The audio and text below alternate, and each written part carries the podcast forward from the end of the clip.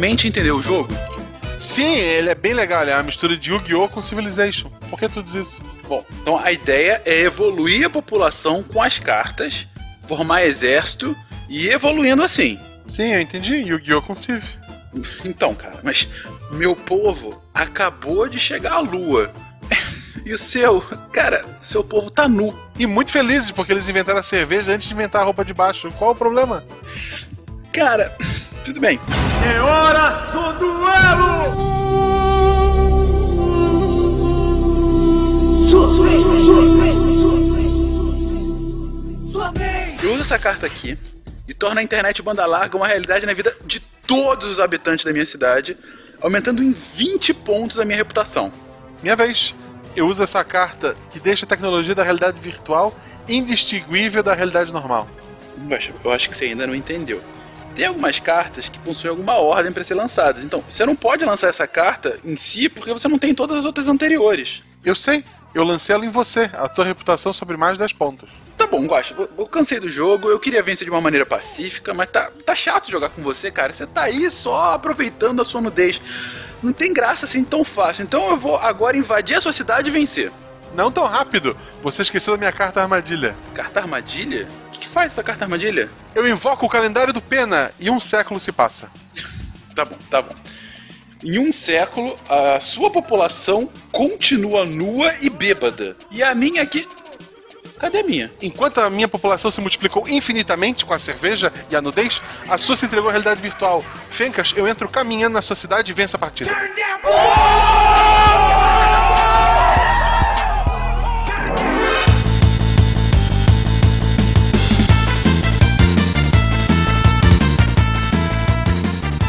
Olá pessoas, aqui é Fernando Malto Fenca, diretamente de São Paulo. E se o Sin City me ensinou uma coisa que nenhum planejamento urbano supera uma invasão do Godzilla.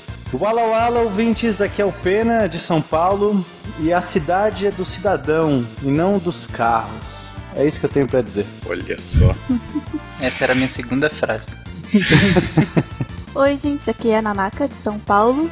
E agora o Rio de Janeiro pode dizer que é uma cidade esperta. Desculpa. Muito bom. Olá, pessoas. São Paulo, aqui é a Gabi. E quantos pontos no teste de QI uma cidade precisa ter para ser considerada inteligente? Queridos ouvintes, aqui é o Tarek Fernandes de Anápolis. E uma cidade inteligente, cheia de tecnologia e não conversar com seus cidadãos é tão útil quanto um QR Code em embalagem de leite. Mas que ácido esse menino? Ele abre um vídeo e diz: contém leite. É. E de Gaspar Santa Catarina, que é Marcelo Guaxinim. E na tabela de evolução de Gaspar, ciclovia vem antes de calçada. Boa. Não, não é bom, cara. Não, não. Eu explico isso depois dos comerciais. Você está ouvindo o Psycast, porque a ciência tem que ser divertida. Bem-vindos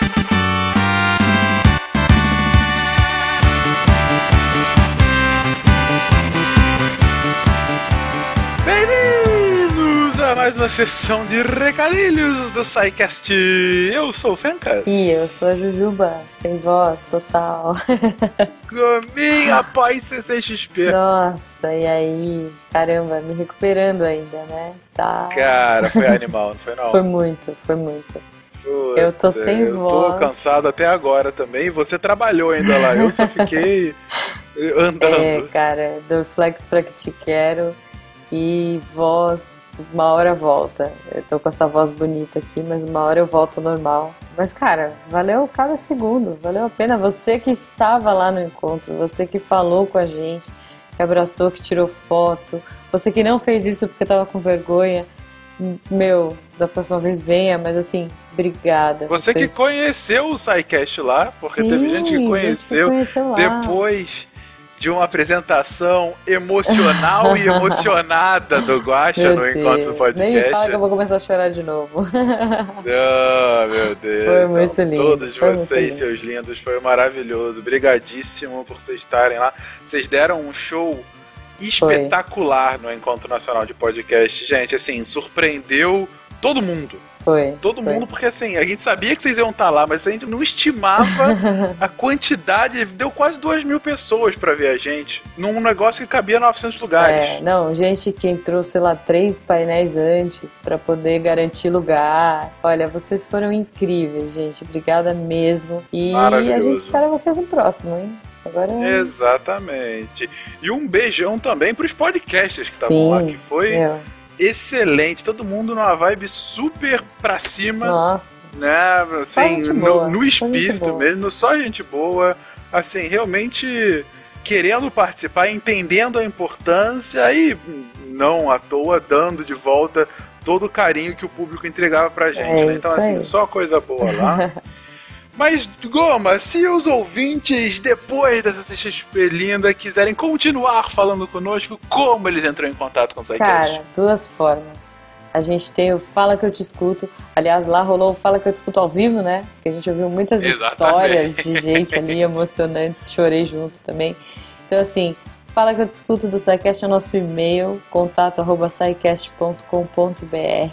e lá no menu contatos no site você também vai cair nesse formulário aqui que leva para o nosso e-mail.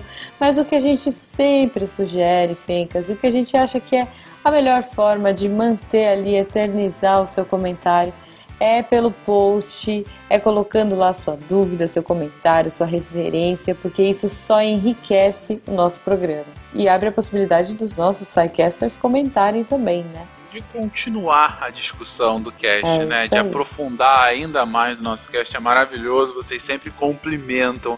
E eu falando maravilhoso, eu tenho que parar com isso, Fernando. Mas vamos lá. Né, Depois você não sabe por que a gente te zoa. É, pois é. Mas, Jujuba, além da CCXP, a gente teve uma novidade essa semana Sim. e uma novidade há um mês atrás que a gente tá anunciando. Pouco a gente tem que anunciar É, mais. a gente tem- o pessoal adorou, tá adorando o formato. É o República Deviante. Você que está acostumado a escutar o SciCast, você reparou que os e-mails sumiram daqui, foram abduzidos, sei lá, ou não, olha a polêmica. Mas você viu que eles sumiram, a gente não grava mais os e-mails aqui porque a gente mudou para uma casa um pouquinho maior. Agora a gente faz um programa dedicado à leitura de e-mails do Missangas, do SciCast e do Meia Lua. E se você tá achando que é uma coisa chata e que, ai meu Deus, agora vai ser. Cara, não é. É uma loucura tão incrível quanto era aqui. E pior, porque tem sempre tem miçanga, sempre tem meia-lua. Os meia-luas, eles não são é, muito normais. Não são pessoas normais, longe disso. E sempre tem um sidecaster, a gente tá fazendo um rodízio aí da galera. Então é muito legal porque todo mundo tem a oportunidade de participar. Eu vou contar só o nome dos dois últimos casts, o República Deviante 4, antigos jogos de pipoca quântica, e o último que a gente gravou inclusive lá na Ao CCXP. vivo! Exa- Ao vivo foi o War com Ataíde armado, ao vivo da CCXP. Não, excelente. Assim, os nomes são muito bons e é, é uma loucura incrível. A gente tem uma salinha virtual ali que tem miçangas, que tem meia-lua, tem videogame, tem roda de violão, tem copo de becker com gelo seco. Tá uma loucura maravilhosa. Não deixem de ouvir, Mara. porque vale a pena. E opinem lá pra gente saber como melhorar e o que, que a gente acertou, né? Exatamente, Ju. E tem um quarto irmão entrando aí nesse grupo. Olha aí. Vocês devem ter reparado que no feed do SciCast nessa segunda-feira entrou um podcast novo e não era um SciCast, era. mas era sim o Contrafactual, ou até a gente conseguir algum nome mais divertido, o Contrafactual número 1, um, que tem uma proposta, bom, se vocês ainda não ouviram, uma proposta bem simples. Vamos imaginar mundos, vamos pegar ferramentas científicas e imaginar mundos ligeiramente diferentes do nosso. E quais seriam os impactos para nossa vida, quais seriam os impactos na história, como seria o mundo se ele não fosse como é hoje. É basicamente essa a proposta. Durante meia hora a gente conversa sobre isso. O primeiro programa já falou sobre a Segunda Guerra Mundial, se ela não tivesse existido, como seria o mundo, em especial no que tange a geopolítica. E é, vai ser nessa vibe, não só de história, a gente vai falar de física, vai falar de comportamento, vai falar de biologia. Então, assim, vai ser de um tudo. A cada 15 dias, nas segundas-feiras, vocês vão ter lá um novo contrafactual para você. boa, genial, gente. E lembrando que tanto República como em especial o Contrafactual só é possível por conta do apoio de você querido ouvinte, que é patrona do SciCast. Então, se você quiser ajudar a continuar investindo em mais e mais iniciativas como essa, se você quer deixar, por exemplo, o Contrafactual semanal, se você quiser deixar que a gente esteja ainda mais próximo de você, vai lá no Patreon, vai lá no PagSeguro e invista nessa ideia, invista nesse podcast lindo de meu Deus. Lembrando, agradecendo aqui o pessoal do Talking Cast, que edita Exato. o SciCast, que edita o Missangas. Vocês são incríveis, meninos. Beijo pra vocês pela paciência. Às vezes não é fácil. Muita gente gravando, muita coisa.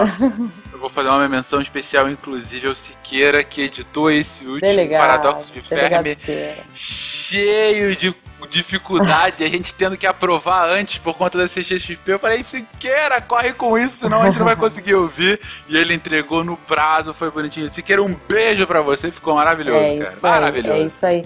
Então, Fencas, já que hoje a gente vai falar de cidades inteligentes, que eu acho que é um Sim. tema super legal, é um tema que tem tudo a ver a gente trazer a Alura.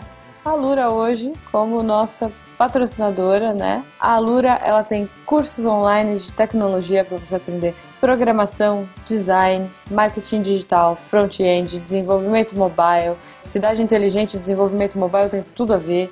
São mais de 270 cursos, você paga plano anual, você escolhe se você pagar uma vez ou 12 vezes, e você pode fazer qualquer um desses cursos a hora que você quiser, o, o- o quanto você quiser.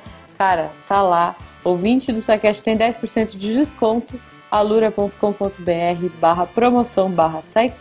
O link vai estar bonitinho no post, mas assim, não deixe de visitar, não deixe de mandar um grande abraço para a Alura nas redes sociais, agradecer esses lindos pela iniciativa de apoiar esse podcast de divulgação científica que a gente tanto ama. E falando, inclusive, em menções em redes sociais, seguindo a Lura, você vê o quanto o pessoal ama o curso. É impressionante. Sim, Todo sim. dia eu vejo alguém, meu Deus, a Lura está ajudando a minha vida. É. Estou fazendo um curso de alguma coisa que eu não consigo nem pronunciar, de tão tecnológico que é. Depoimentos de próprios ouvintes do SciCast aí falando que a Alura foi o melhor investimento de 2016, assim.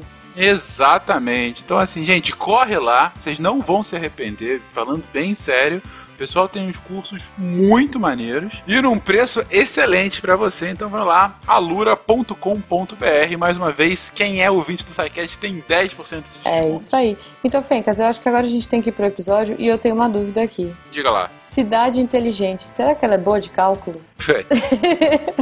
Eu tava com saudade. Pior que eu tava com saudade dessa piada. Vamos pro episódio, ah, vamos pro mas foi episódio. boa, poxa. Boa noite pra quem chegou, boa noite pra quem tá de chegada.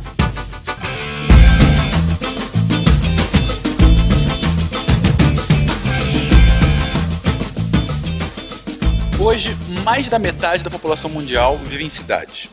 No Brasil, 85% da população já vive em áreas urbanizadas. O que difere uma cidade de apenas uma aglomeração de pessoas? Para que a vida na cidade seja viável, a comunidade e o setor público precisam trabalhar juntos.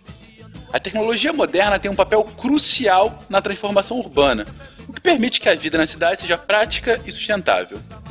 Cidades que trabalham para e com seus cidadãos, sistemas de monitoramento e ação em tempo real que se adapta às suas necessidades. Cidades responsivas, agitadas, mas não caóticas. Essas são as cidades inteligentes.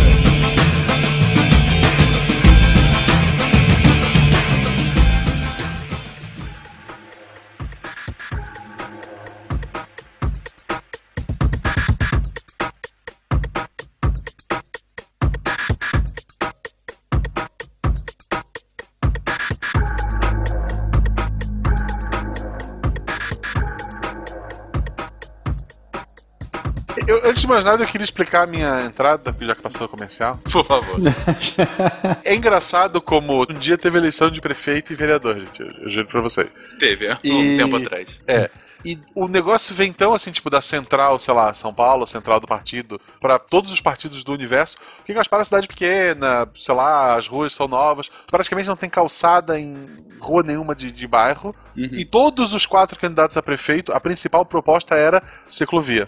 Porque é um texto que, se tu ler, ele deve ser o mesmo em todas as cidades que o partido dele está concorrendo. Tipo, a ciclovia é uma coisa do futuro, é uma coisa legal. Vamos pôr aqui? Vamos. Não fala uma linha sobre calçada, ou seja, ou tu vai ser atropelado por uma bicicleta ou por um carro, se tu estiver só caminhando pra pegar Pokémon. Não que tenha Pokestop, mas isso é outras Mas como história. assim não tem calçada, Guaxa? Tipo.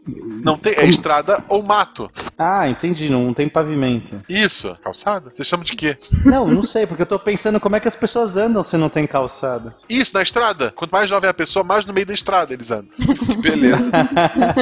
é interessante você ter colocado isso, Guaxa, e aí a gente começa a nossa pauta com o seguinte: pra gente falar sobre cidades inteligentes, obviamente a gente tem que começar a falar sobre o que é a cidade, né? Não, não preciso fazer a definição de texto básico. Na verdade, a gente fala sobre cidades em quase todos os casts de história. A vida das civilizações acabou acontecendo, a, a vida pulsante dos impérios acaba acontecendo muito nos centros, né? Os centros nervosos dos impérios eram nas cidades. E hoje, mais do que em qualquer momento histórico, o mundo é urbanizado. Hoje a gente tem mais gente vivendo em aglomerações urbanas do que uma vida mais rural. E isso, gente, pra quem tá ouvindo esse podcast, provavelmente a maioria esmagadora vive numa cidade, ou no mínimo num subúrbio de uma cidade, então pode parecer meio contrafactual, mas na verdade, até 10, 15 anos atrás, o mundo era majoritariamente rural. Hoje que a gente inverteu essa curva. Então, assim, é cada vez mais importante a gente falar, discutir sobre o que é a cidade, já que esse é hoje o mundo nosso.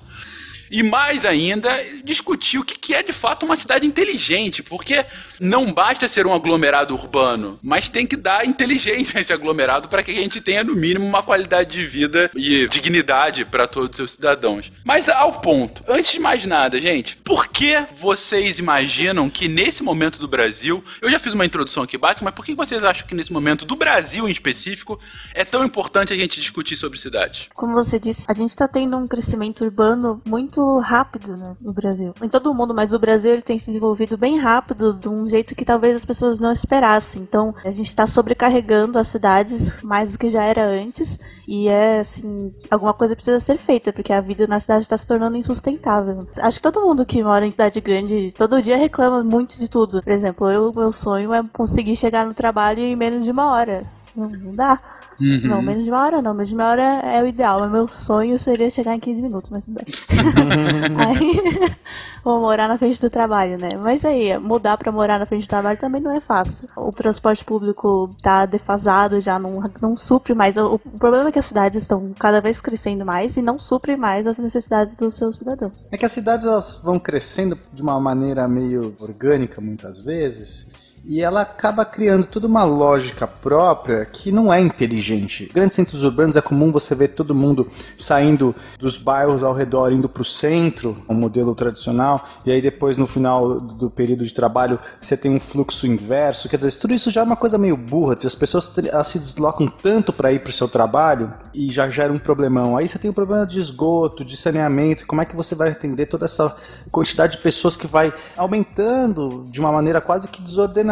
Porque vai se aglutinando, vai se aglutinando, não tem um grande planejamento por trás. Por mais que a infraestrutura seja uh, aumentada, né, que sejam aumentados os recursos, enfim, se não for feito de forma inteligente, com apoio de tecnologias, assim, não, não vai conseguir sustentar. Exatamente, essa é palavra que é inteligente, porque, nossa, a grande capacidade do ser humano, que é né, refletir sobre né, o seu redor e de uma maneira usando a sua razão e resolver os problemas usando essa lógica, razão e tudo mais, e a gente não consegue aplicar isso no modo da cidade no geral.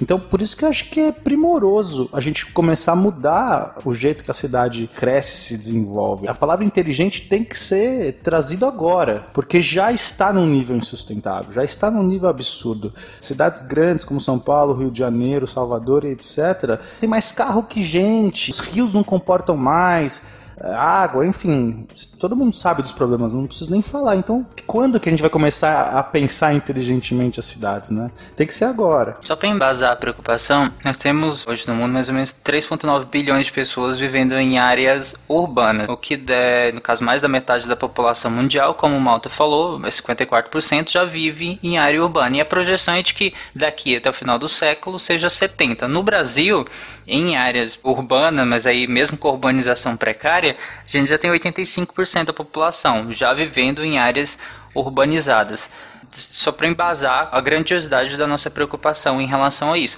Isso a gente vê todos os dias. Para mim, o grande impacto, e aí o Pena falou para a gente se preocupar tanto com a palavra inteligência, que eu acho também muito importante, porque o grande impacto disso não é na questão mais técnica, eu vejo o grande impacto disso na vida mesmo das pessoas, no dia a dia delas, no lidar delas com família e com o prazer delas do dia a dia mesmo, com suas vontades pessoais. Eu acho que o grande impacto dessa falta de inteligência é nisso, entendeu? O quão inteligente nós somos que nós não conseguimos prever ou pelo menos não tomamos atitudes para isso. E agora nós já estamos aí, estamos no meio do lamaçal e agora a gente tem que resgatar ou, ou criar inteligências para que consigamos sair agora dele. Então, um exemplo também de cidade que eu acho extremamente maluca, que é o conceito de cidade dormitório. Pega, por exemplo, São José lá, que é a região conurbada de, de Florianópolis, né, que é a parte fica por continente de Floripa ali, e basicamente todo dia tu tem fila nos horários de, pico, trancando a ponte que gera um monte de outras ruas que estão fechando. Isso acontece porque as pessoas não moram na ilha, mas tu tem a UDESC, tu tem a UFSC, né, que são duas faculdades públicas grandes, tu tem um monte de faculdade privada, tu tem a parte de, de emprego, a parte de lazer, tudo ali na ilha, mas fechou o dia, o pessoal tem que atravessar a ponte e voltar para São José, para a cidade dormitório, ou seja, uma cidade que só serve para ela ir dormir e voltar. Hoje não tá tão assim, porque simplesmente é tanta gente que eles conseguiram tentar reverter isso, mas pelo menos quando eu morava lá era absurdo, era uma cidade que as pessoas iam para dormir. Brasília é um exemplo muito, eu acho que doído disso, porque as pessoas que moram no entorno de Brasília, e tanto sendo o Distrito Federal como Goiás também, porque vários do entorno já é Goiás, um pouco mais afastado do entorno, mas tem muita gente que mora em cidades ali em volta que é Goiás e que é Distrito Federal, e que trabalham e estudam em Brasília. E o pior de tudo é que aquelas cidades ficam totalmente à margem. Tanto que é uma das áreas mais perigosas do Brasil. É aquele entorno de Brasília. É um absurdo. As cidades satélites, né? Exatamente, essas cidades satélites de Brasília. É um absurdo como a falta de olhar público naquelas regiões. E aí fica uma briga do governo de Goiás com o governo do Distrito Federal também, de quem assume a responsabilidade. Ninguém assume a responsabilidade. E essas pessoas continuam indo trabalhar em Brasília e morar nessas cidades. E por assumir responsabilidades em termos de quem é a culpa. Um ponto a ser mencionado aí, gente, com relação à cidade de dormitórios e até você que está prestando o Enem, que vai prestar o Enem, Lembre-se sempre, porque geralmente isso é a resposta no Enem. Isso que o Guaxa comentou agora da cidade de dormitórios, ela é ocasionado por conta de um fenômeno chamado movimento pendular que é justamente aquele movimento de trânsito em que as pessoas que numa cidade ou numa região, às vezes dentro da cidade, em São Paulo isso acontece muito com o pessoal da Zona Leste, no Rio isso acontece muito com o pessoal da Zona Oeste, ambos que vão para os centros da cidade ou para a Zona Sul das cidades, e aí de manhã cedo você tem aquela massa de trânsito gigantesca das pessoas indo e no final da tarde das pessoas voltando. Isso é o pêndulo, é isso é o movimento pendular. E no meio desse pêndulo tem um cara vendendo água ali embaixo, que é num ponto no meio das duas distâncias. Exatamente. E é uma coisa muito burra se a gente for pensar, né? Economicamente falando, Pena, não é tão assim porque economicamente que eu falo em prol do mercado, porque as áreas de especulação ficam mais bem localizadas, são as áreas justamente centrais, não as áreas de periferia. Ah, mas aqui em São Paulo, o centro é completamente abandonado, é cheio de prédio vazio. Isso que eu até ia comentar que eu acho meio absurdo. Se tivesse uma revitalização do centro com moradia popular nesses prédios que são abandonados hoje, essa galera que mora no extremo leste e demora três, três horas e meia para chegar no trabalho e lota lota o transporte público, lota as rodovias, poderia migrar para esse centro que hoje é abandonado e, sei lá, na minha cabeça todo mundo estaria ganhando. Né? Mas, por exemplo, na época eu estava na faculdade de geografia em Floripa, a gente chegou a estudar e tal. Não vou nem citar muito nome para não entrar na parte política de quem fez isso, mas teve um prefeito que ele tirou toda uma área que era de risco, de desmoramento e tal, perto do centro, e mandou esse pessoal morar na PQP lá no interior, numa área assim, não, aqui é plano, é longe de tudo, terreno bonito para vocês. Fez uma casinha para todo mundo, tirou o pessoal dessa área de risco e botou lá. Só que com o tempo as pessoas abandonaram aquela casa, quem tentaram vender, mas não podia, alguns simplesmente passaram adiante e voltaram para a cidade e voltaram a montar a barraca. Por que eles fizeram isso? Era gente, sei lá, que vivia ou, ou pedindo dinheiro, ou catando papel, ou fazendo um monte de coisa que no lugar onde ele estava ele não tinha a menor condição de fazer. A prefeitura se preocupou, não, tô tirando de risco e dando uma casinha boa. Mas não quis entender o que, que aquela pessoa fazia, qual era o ganha-pão dela. O cara não ia pagar três e pouco, que era na época, que era uma fortuna. Naquela época comprava dois dólares com isso. E, sabe, três e pouco todo dia para vir pra cidade e voltar. Não era jogo, pro cara era melhor ele continuar morando irregular, perigo de cair alguma coisa na cabeça dele e ter o ganha-pão dele, do que estar tá lá feliz na terra de ninguém comendo terra. Esse debate acabou de acontecer no Rio, agora, né, por conta das Olimpíadas, né, por conta de todas as transformações urbanas que o Rio acabou passando, tá passando ainda, foi o debate das remoções que acabaram sendo feitas para construção dos BRTs, Transoeste, Transoceânica, enfim, foram, para quem não é do Rio, foram grandes linhas em vez de fazer metrô, que era uma das opções, a prefeitura acabou preferindo uma opção por BRT, por ônibus expresso, com, com paradas próprias e tudo mais. E, mas para que isso pudesse ser feito, em muitos trechos foi necessária a remoção de pessoas. E também foi necessária a remoção por conta, olha aí, Gabi, o que você falou, por conta da revitalização do centro da cidade, da zona portuária que foi uma revitalização que foi pensada nos moldes de Buenos Aires e antes disso de Barcelona. Ambos fizeram essa revitalização, só que no meio do caminho você teve também um processo de remoção de pessoas, algumas regulares, algumas irregulares. E aí teve o debate sobre a realocação dessas pessoas, justamente nesse caso que o Guache está colocando. Ok, eu posso até jogar ela num lugar em que ela vai ter a posse da terra, mas a 50 km de distância, como que ela vai conseguir ter aquela economia de subsistência que ela tinha? Mais uma vez, eu não estou colocando aqui juízo de valor em nenhum dos pontos, estou jogando só o problema. O problema é, havia necessidade de revitalização, ou foi identificada essa necessidade, e para se fazer, foi identificado que era necessária essa remoção. Era necessário? Eu realmente não tenho condição de dizer. Mas em o sendo, foi feito. Essa zona portuária do Rio, Malta, se eu não me engano, ela tem vários conceitos de smart cities, né? Sim. Tipo, vários daqueles critérios que eles usam para classificar uma cidade como cidade inteligente.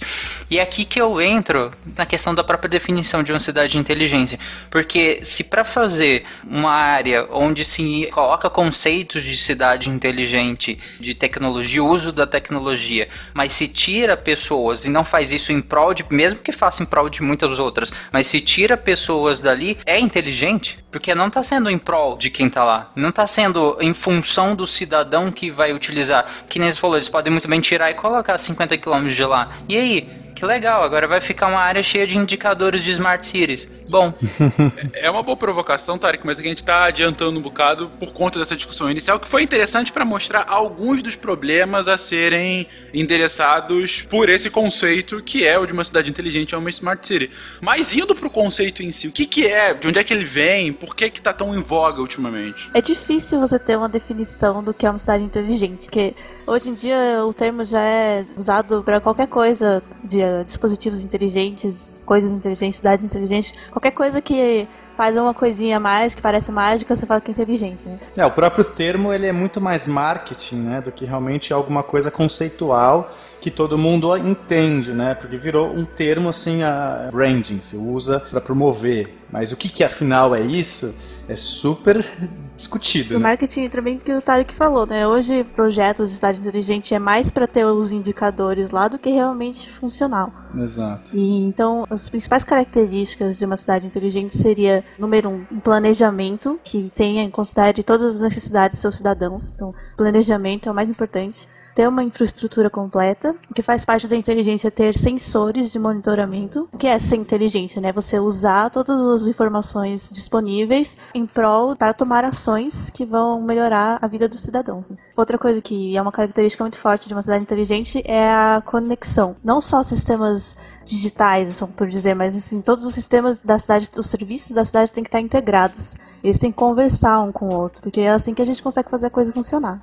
E daí que vem a tecnologia da informação, que é essencial numa cidade inteligente para realmente conseguir conectar e informar e fazer cruzamento de dados entre as várias variáveis de uma cidade para o cidadão, para o governo, enfim, para que todos consigam otimizar o seu uso da cidade, né? a sua forma de interação com a cidade. Então a tecnologia da informação, ou seja, a tecnologia e informação, né? a tecnologia da informação que vai fazer essa, essa ponte, ela é uhum. essencial também num projeto de uma cidade inteligente. É, colocar o Wi-Fi em praça não torna uma cidade inteligente. Exato, não basta, né? não é só tecnologia disponível, isso não transforma nada em inteligente. Acho que uma palavra-chave seria a otimização, né? Otimizar os recursos, os serviços, de modo que gaste, assim, gastar o menos recursos possível para ter o máximo de serviços possível. Isso mediante um ferramental de tecnologia de informação, porque não é só uma gestão eficiente. Exato. é. Sim, sim. É, algumas cidades já se beneficiariam muito só de uma gestão eficiente. Sim, mas sim. quando a gente está falando em grandes centros urbanos, não tem muito para onde escapar. O cidadão hoje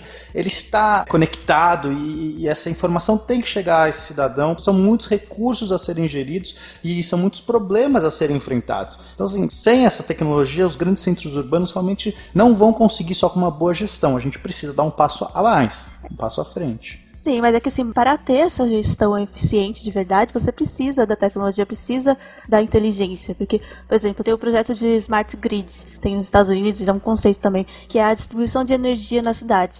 Hoje a distribuição depende só da infraestrutura.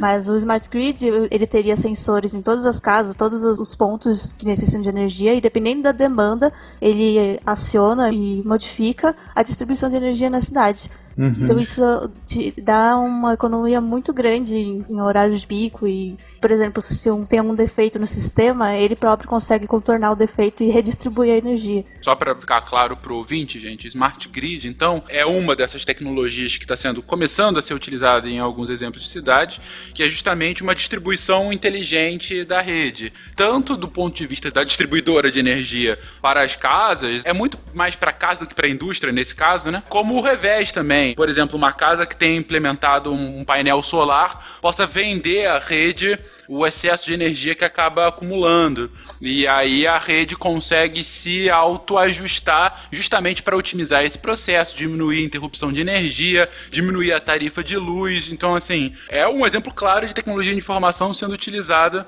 em prol de uma gestão eficiente desse meio urbano. O fim de todo esse conceito das smart cities, das cidades inteligentes, é justamente garantir qualidade de vida e sustentabilidade. Sem essas duas coisas, não interessa a quantidade de tecnologia que você coloque numa cidade, não interessa o quão dentro da Black Mirror você vai estar, você não é uma cidade inteligente, se não garantir qualidade de vida e sustentabilidade para essa cidade. É. Sustentabilidade é uma palavra que já está tão batida, mas é tão importante, as pessoas às vezes já está virando quase como um lugar comum, mas ela é essencial hoje quando a gente tem que falar de soluções que são persistentes e que efetivamente elas garantam né, uma longevidade para o cidadão, para a qualidade de vida, enfim, as soluções para os seus problemas. Por sustentabilidade, gente, não entenda como um bando de abraçadores de árvores felizes e ricos. Não, pelo amor de É a Deus. utilização de recursos sustentáveis. né? É exatamente, é uma, é uma utilização que se sustente ao longo do tempo, que não se mingue. É basicamente isso. As próximas gerações vão poder utilizar o recurso como as de hoje, porque por muito tempo todo mundo só pensou no de hoje. Então, pensar sustentável é pensar no futuro, pensar como é que eu faço um processo que vai se manter e ser resistente às próximas gerações sem zoar o ambiente. Por muito tempo se pensou muito no, no hoje, eu acho que depois a gente pensou muito no depois de amanhã, e hoje eu acho que a gente tá pensando muito no amanhã, porque antes, década de 90, tinha muito discurso de as próximas gerações e tal. Cara, a gente tá garantindo sustentabilidade pra nossa geração. Pra muita coisa é pra nossa. É, é para nós, é uma herança. Na sustentabilidade a gente tem que entender como uma herança, algo que a gente faz hoje, mas que ela vai se manter para a próxima geração. Não é também só algo que vai funcionar daqui 30 anos, porque não dá, tem que se funcionar agora. Isso depende da colaboração dos cidadãos também, né? Não é que ah, eu vou agora só viver na minha cidade dos sonhos e ela vai funcionar sozinha, eu não precisa fazer nada, né? A gente fazer separação do lixo, ter consumo Porque a responsável. cidade é inteligente, não é mágica. Tive uma ideia muito Black Mirror agora. Olha, a gente podia gamificar o consumo. Já pensou ter um aplicativo assim, cada vez que você faz uma coisa certa, é, economiza energia, água, você ganha pontos. Nossa, muito, muito Black Mirror. Eu fiz um projeto fictício para uma aula que numa praça de food truck, cada vez que você jogava os lixos no lugar certo, você ganhava cupom de desconto. Olha cidadãos. É, eu uso um aplicativo de, de pedalada que quanto mais você pedala, você ganha desconto, ganha bônus, ganha cinema. Isso eu acho excelente. Eu não sei exatamente como é que o- a pessoa que, fez esse aplicativo, da onde que ela tira o dinheiro. Enfim, não sei exatamente como funciona. Nós falamos de aplicativos parecidos no cast de milhas. É verdade. No SciCast Milhas. Nós falamos de alguns aplicativos assim, que você faz exercício físico e ganha pontos. Eu jogo Pokémon Go. É, de não deixa de ser, né? forma. Um aplicativo. O que eu tenho pra dizer pra você ouvinte é você nunca pensou que a gente ia referenciar o cast de milhas em algum momento, né? Tá, e toma! Check. A cidade de Townsville, a cidadezinha mais feliz, mais limpa, mais segura do mundo. Lar das meninas superpoderosas, do professor, do prefeito, da senhorita Belo, da senhorita Kim, macaco louco e do bem intencionado, mas sempre perigo, povo de Townsville. Bom, a gente primeiro definiu o que seria uma cidade inteligente, a questão de usar a tecnologia de informação como um instrumental em prol da eficiência da cidade. E aí agora o Tarek trouxe. Mas por que isso? Para trazer tanto bem-estar quanto a sustentabilidade para aquela cidade. Beleza, e aí a gente entra então num ponto que é fundamental para que a gente continue nossa conversa, que são essas três dimensões da inteligência. Bom, elas têm es- essas três dimensões. A primeira dimensão está ligada às pessoas da cidade. A inteligência, a criatividade, a inventividade das pessoas que vivem e trabalham na cidade. Como a Nanaka disse, não é só a cidade, mas os cidadãos também. Eu cidadãos. Então, uma coisa legal disso aqui, mesmo no Brasil, hoje é um dos principais. No Brasil, a gente está vendo muito o crescimento de startups e iniciativas das pessoas, né, dos cidadãos, para ter esses aplicativos e serviços para melhorar a vida nas cidades. É, é uma cidade que incentiva a colaboração do cidadão, o cidadão se mobilizar em prol da cidade. Uma cidade que realmente incentiva isso, ela está dentro dessa primeira dimensão, que é tirar a energia dos próprios cidadãos. É, Só para colocar bem claro, gente, que assim, a colaboração entre cidadãos não é algo novo que a tecnologia trouxe. Na verdade, a tecnologia está multiplicando, potencializando isso, porque desde sempre houve multirões, desde sempre houve uma colaboração entre vizinhos. Não é também que agora está tudo sendo inventado. É, o próprio conceito de cidade é isso, é o cidadão se Exatamente. juntando com o outro para que todos consigam fazer algo juntos melhor, né? Melhor, exatamente. Isso está ligado à segunda dimensão, que é como os cidadãos em conjunto, coletivo, né, us- usar uma inteligência coletiva da população da cidade em prol da cidade. Então aí a gente vai estar falando bastante da capacidade dessas comunidades cooperativas se organizarem e promoverem o bem-estar para a população. E a terceira dimensão ela é relacionada com a inteligência artificial embutida no ambiente físico da cidade e disponível para a população em geral. A infraestrutura de comunicação, os espaços digitais, as ferramentas públicas para solução de problemas disponível para essa população. Só dando um exemplo para englobar essas três, em Barcelona, eh, a prefeitura ela promove a, a submissão de projetos de negócios, empresas privadas mesmo, que resolvam problemas públicos.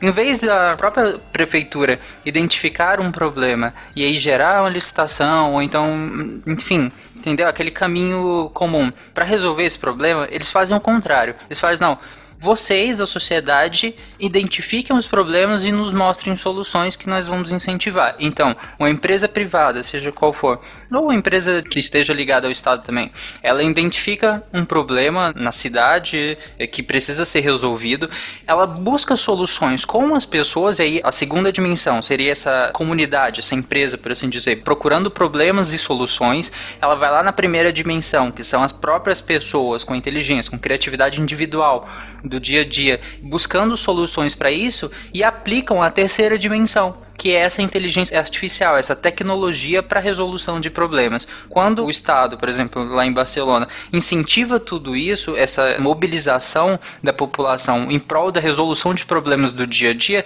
a gente pode ter uma dimensão de cidade inteligente. É uma cidade que usa de fato a inteligência das pessoas, porque é muito desperdício a gente ver essa verticalização que acontece em muitas cidades brasileiras, de que a população mesmo, ela não, ela não se mete nos problemas da prefeitura. A prefeitura que nós elegemos, então ele que resolva isso. E aí a prefeitura também se fecha em si, nos processos internos, e a população fica à mercê das decisões de uma cúpula sempre vertical, sempre de cima para baixo, e, e muitas vezes não é as prefeituras também são todas mal intencionadas e não estão nem aí pro cidadão. É que, cara, às vezes o poste que tá quebrado na frente da sua casa, às vezes aquele buraco que te incomoda todo dia que você sai de carro de casa, o prefeito ou quem cuida disso simplesmente não sabe. Claro que ele tem gente para fazer isso, só que não dá para saber de tudo o tempo todo. Então é questão de gestão mesmo. Eles pecam na gestão e o uso dessas dimensões seria uma ótima maneira de contribuir para solucionar esse problema de gestão, que é a cidade como um tentáculo mesmo, chegar em toda a cidade, não focar num centro monetizado num centro de especulação imobiliária ou que o mercado se interesse. É, mas é, é muito complicado porque às vezes esbarra né, nos interesses aí de poucos, muitas vezes, né? A gente sabe que, Sim, infelizmente, sim. a gente tem muito desperdício, muita corrupção, porque são interesses de poucos, é, ante o coletivo. Mas, assim, fazendo só um resumo, então a primeira dimensão seria o indivíduo, né, o cidadão, para o coletivo, a segunda seria o coletivo para o coletivo, e a terceira seria, talvez, a tecnologia para o coletivo. Uma cidade inteligente ela tem que articular nesses três níveis. Ela não pode abrir mão de nenhum desses níveis. Acho que é, basicamente é tudo que a gente está tá falando aqui. Tecnologia, principalmente tecnologia da informação, né? Exatamente. Uma curiosidade sobre o que o Tarek falou dessas competições, não só competições, né, mas os governos aceitarem projetos dos cidadãos para melhoria na cidade. Tem, normalmente, as equipes que têm com pessoas de fora da cidade conseguem soluções melhores para os problemas da cidade. Porque elas têm uma visão de fora, sabe? Às vezes quando você está dentro da cidade, você já está tão acostumado, tão bitolado, que você não consegue enxergar soluções melhores. Isso não é só com cidade, né? Com qualquer projeto isso também pode acontecer. E o não uso disso, como eu falei, é um desperdício total da inteligência das pessoas. Essa, na verdade, Nanaka, é uma das principais críticas às próprias ciências sociais, né? Que é um dos grandes problemas da metodologia de ciências sociais é que a gente está inserido no nosso objeto de estudo. Como é que a gente vai fazer a nossa separação? Porque isso a gente perde a neutralidade e o objetivismo que prega a ciência positivista. Então, assim, mas é só pra pra comentar. Isso de a população falar para os governantes o que tem que ser feito, da sugerir, etc tal, vai para um exemplo bem micro, mas e totalmente hipotético, de um banheiro que estava vazando. E daí alguém falou: Meu Deus, é um absurdo, nin- ninguém vai resolver esse problema. E daí eu falei: É que a responsável é a mulher. Aí mulher com aquela cara assim de que coisa absurda tu tá dizendo isso. Era o banheiro masculino, tipo, é um lugar que ela não costuma passar. Pra saber que tá vazando. Tipo, e o cara tava reclamando há uma semana e não tinha tido a capacidade de avisar pra ela: olha, tá vazando no banheiro masculino. É, é- é um bom exemplo de como a lógica às vezes funciona. É, esse é porque o prefeito não faz nada aqui na minha rua, isso aqui. O cara já tentou avisar pra ele que não tem isso na tua rua, porque talvez ele não passe por aí. E aí, referenciando um outro cast nosso, esse é o típico problema de outra pessoa que Douglas Adams colocava. É, então, esse problema é o que a gente quer ajudar a resolver com a tecnologia da informação, que seria ter sensores. É claro que nunca vai cobrir toda a cidade, vai ter sempre problemas que os cidadãos têm que se reportar. Mas ah, só de ter sensores de monitoramento em tempo real ajuda a resolver bastante esse problema. Mas aí, por outro lado, muitas vezes na ânsia de querer pegar é, o rótulo de cidade inteligente, pegar algumas coisas, algumas cidades elas competem, né, no Brasil, por isso Goiânia é uma delas. E aí, por um tempo, a prefeitura fez várias coisas. Uma delas era um aplicativo que você tirava foto de problemas que você achasse no seu bairro e mandava por esse aplicativo. Você tinha que preencher uma série de dados, o que já dificultava um pouco o uso, porque eram muitos dados. Por exemplo, se você estivesse andando pela rua e visse um problema, você não tinha como tirar foto, porque você tinha que colocar o CEP no lugar. É, tem que ser inteligente de verdade. né? Pois é, você mal sabe o CEP da sua casa. No final, o aplicativo gerava um fax que era pra te enviar. Então, já começava aí. Eu tenho um conhecido que fez isso, tinha um problema perto da casa dele, e ele teve a astúcia de procurar o CEP do lugar que ficava próximo, ele já sabia mais ou menos o endereço, e ele procurou, preencheu todos os dados, fez tudo.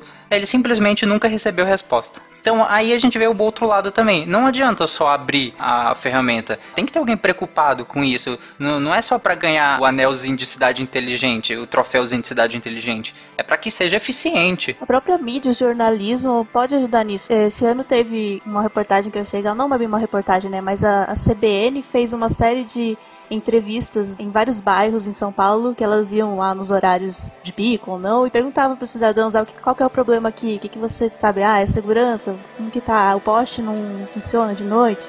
E, e cada dia eles iam num bairro diferente da cidade e falavam eram. Isso eu achei bem legal.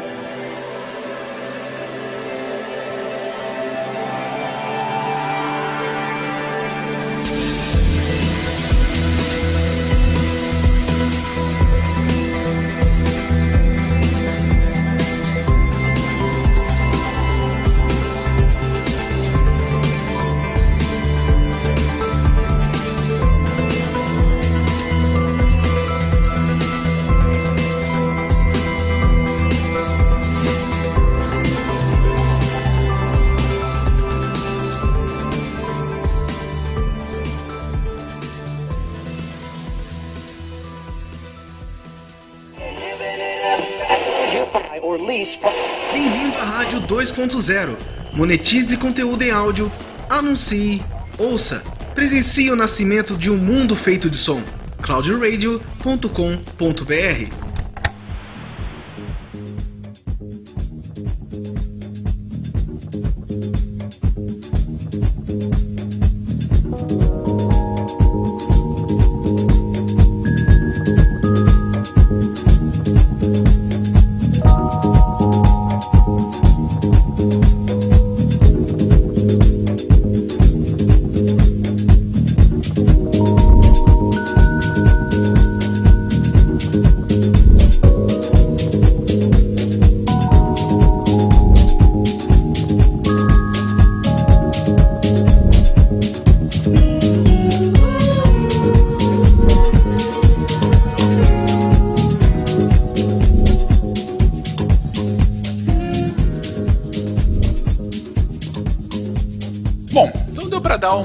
contextualização geral sobre o que, que é o termo cidade inteligente e o porquê dos seus usos e todas as suas dimensões.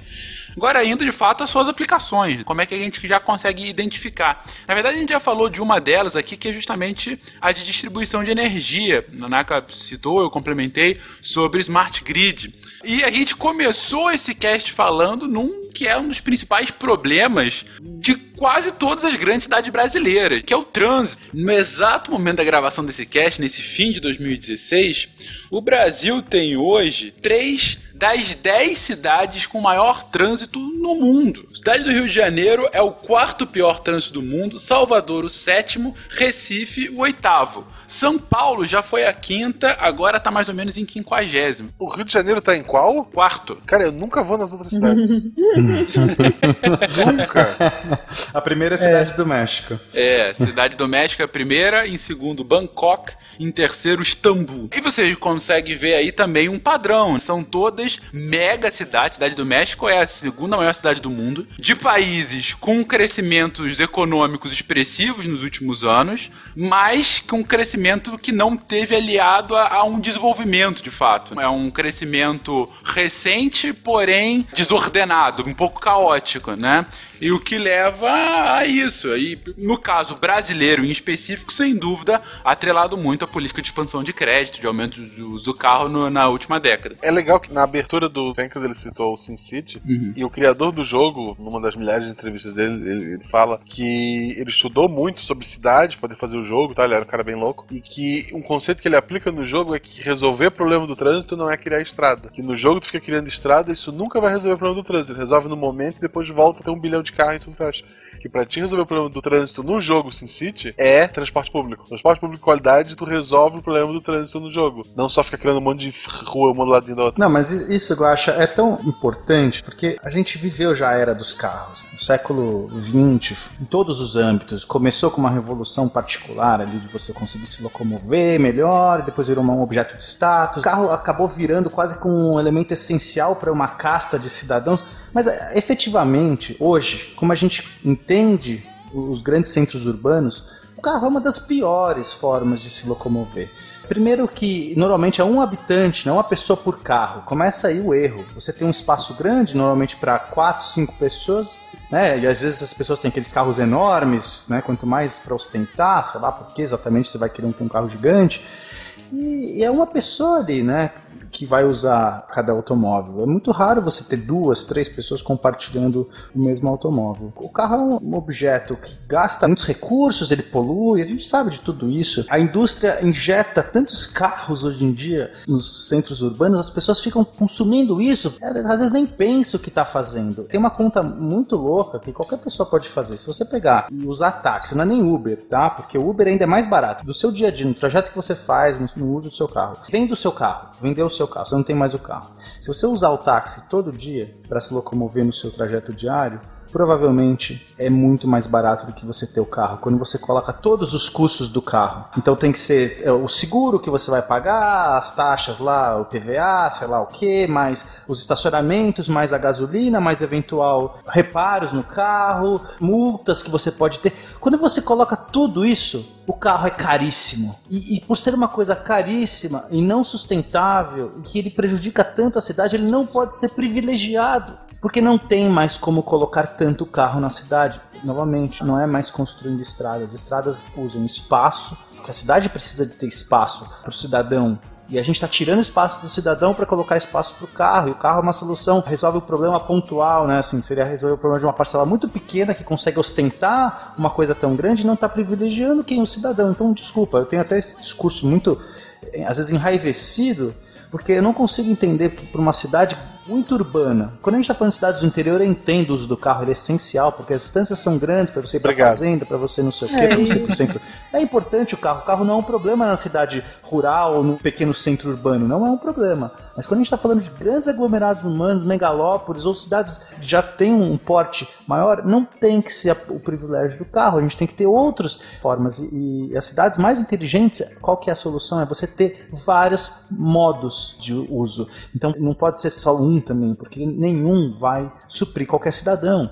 Então você tem que ter um transporte público de superfície, um transporte público bom subterrâneo, soluções mais rápidas que vão grandes distâncias, mas que tenham menos paradas, soluções pontuais locais para o cidadão que precisa andar ali pertinho, um- uma ciclovia para o cara poder usar uma bicicleta, que é um uso muito excelente porque não polui, porque você faz atividade física, porque você tem uma autonomia muito maior. Enfim, precisa parar de ter privilégio dos carros. Tem um site que calcula exatamente o custo que você vai ter ou tem com um carro. Eu vou deixar linkado no post. Acho que as pessoas já estão cansadas de me ouvir falar do Japão, né? Mas eu tava lá, eu fiquei na região mais metropolitana? Tóquio, Yokohama. Então, o transporte lá, ele é muito caro, mas funciona perfeitamente, assim. Uma coisa que não dá pra explicar, assim, a nossa felicidade de estar lá. Tipo, os japoneses não entendiam como que a gente tava tão de boca aberta com as coisas que... Mano, o, o ônibus chega... Ele tá escrito lá no ponto de ônibus. O ônibus passa às 7h35. Ele vai passar às 7h35. Eu não ficava esperando no ponto de ônibus lá, porque eu sabia que a hora que ia passar ia fazer outra coisa. O Pena falou agora de ter várias opções, né? Lá, lá os trens e metrôs, por exemplo, na plataforma, tem trens que vão para vários lugares diferentes.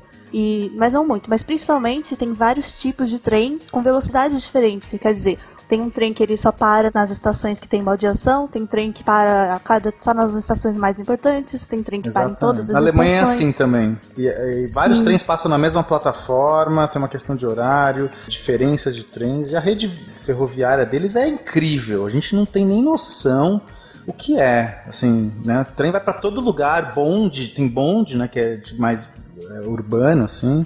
E tem os metrôs, tudo isso interligado. Só para ter alguns números aqui, apesar de que essa pesquisa não tem muitas amostras, mas tem um site legal que tem métricas de várias cidades, de tudo, de saúde, poluição, trânsito, preços. Ele chama Numbeo. E só que ele funciona com input de usuários, né? Então depende muito das amostras. Mas só para ter uma ideia, em São Paulo tem um gráfico lá falando que 43% das pessoas usam carro para se locomover. E em Tóquio é apenas 3%. 55% usam trem e metrô, 29% o principal meio de locomoção é a pé. Então, você vê a diferença. É, só pra mencionar que a pé só é possível, claro, aí entra numa outra questão que é justamente da de distribuição de moradias, né? A gente volta àquela questão sobre cidade dormitório e movimento pendular. Você só consegue um, um transporte a pé se você mora perto de onde você vai ficar, onde você vai estudar, onde você vai trabalhar, enfim. A pessoa que mora em Campo Grande, no Rio de Janeiro, ou que mora, sei lá, em Arthur Alvim aqui em São Paulo, falar que vai a pé pro trabalho, a pessoa vai rir da sua cara. Uma coisa que eu, eu até faço esse manifesto da bicicleta, porque eu sou um exemplo. Eu moro em São Paulo, eu moro a 20 quilômetros do meu trabalho. Não é uma distância pequena. É talvez uma distância que a pessoa fala assim: eu vou pedalar 20 quilômetros para ir, 20 para voltar. Não vou, é muita coisa.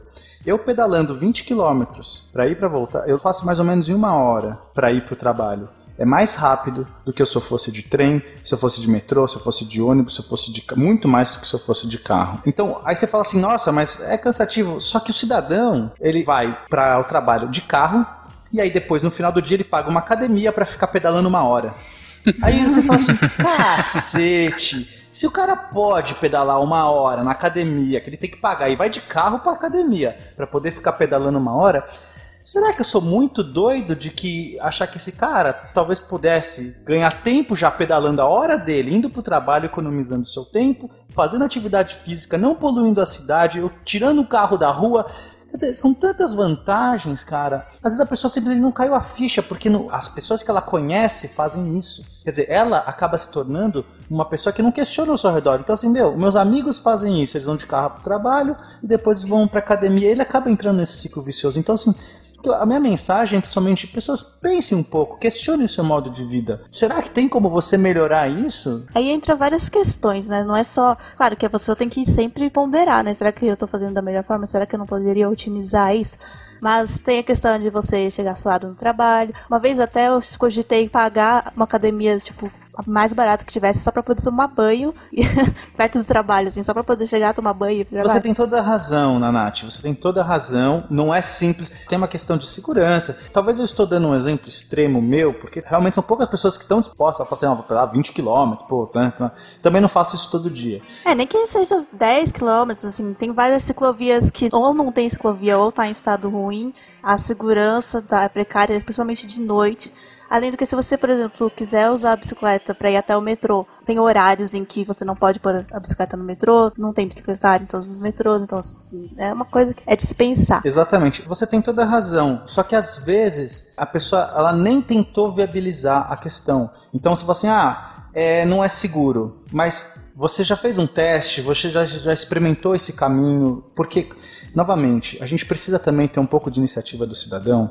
Porque se você esperar ficar no mundo perfeito, aí também vai ser muito difícil você. Você fala assim: ah, o dia que tiver uma ciclovia perfeita, não sei o que perfeito, tiver banho no meu trabalho, você tem que exigir o banho no seu trabalho. Você tem que chegar lá pro seu chefe, pro seu pro prédio comercial e falar: eu quero ter aqui uma opção de um banheiro para tomar banho. Quanto mais pessoas fizerem essa pressão, nós temos esse, esse dever. A gente tem que exigir, a gente tem que lutar por aquilo que a gente quer. Essa, essa coisa de ficar passivo esperando a cidade melhorar, a gente não está fazendo uso da primeira dimensão. Até onde vai a capacidade de cada um. Então tem gente que vai ser realmente difícil fazer esse transporte, vai passar por uma região perigosa, beleza. Mas quantos outros poderiam fazer porque moram a 15 minutos de bicicleta do trabalho? Numa região tranquila e não fazem usam o carro, colocando um carro a mais. Assim, tem muita gente que, que acaba não fazendo o melhor uso. Tem outras que realmente fica mais complicado. Quanto mais, sei lá, bicicleta na rua, mais fácil é pro outro ir de bicicleta. Isso tem muito a ver também. É a cultura da bicicleta, por exemplo. Só pra dar uma dica aí pra quem se animou com o discurso do Pena e tá afim de usar mais a bike, tem um site bem legal chamado Bike Anjo, que você se cadastra, diz a rota que você pretende fazer de bicicleta e os horários mais ou menos, e eles te conectam com uma pessoa que faz mais ou menos aquela rota, mais ou menos naquele horário, e ela fica durante um tempo te, te tutoriando, te ensinando como se comportar. É um Tinder de bicicleta. Isso, como, a, como agir onde não tem ciclovia, o que, sabe? Te dá as dicas todas ali com você. É bem legal. Nossa, excelente. Eu não conhecia isso, mas realmente tem muita gente que tem muito medo no começo. Já várias pessoas falam assim: ah, mas eu tenho. E às vezes uma ajudinha faz toda a diferença. E tem as, as comunidades que pedalam juntas. Claro que para ir pro trabalho às vezes não é tão fácil, mas é muito comum às vezes você pegar tipo uma rota. Você sabe que aquela hora tem uma rota de bicicleta que passa ali perto e você se planeja para sair naquele horário. Às vezes tem uma flexibilidade no trabalho.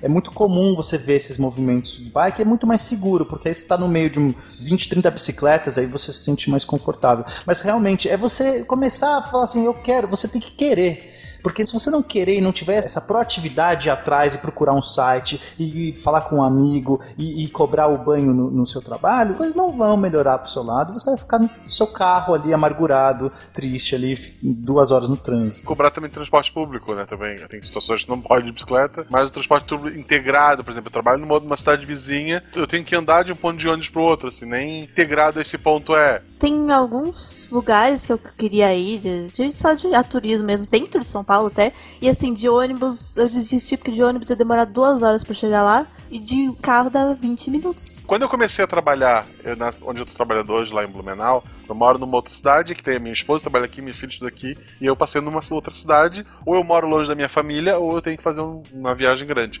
Quando eu comecei a trabalhar, eu pegava cinco ônibus, a volta, por questão de horário não bater, eu chegava a levar duas horas e meia para vir para casa. Eu faço em meia hora de carro hoje. Uma história assim, que, que me marcou muito nesse tema, que só de lembrar agora eu fico até arrepiado. Eu tinha logo recém mudado aqui para Gaspar, e era um, era um domingo assim de manhã, dia bonito e tal, o sol nascendo ao fundo, e eu vi um ônibus. Dava até vontade de chorar, sabe? Era domingo e tinha um ônibus. Raríssimo. Eu acho que eu daquele só da noite quando ele voltava. Que horror.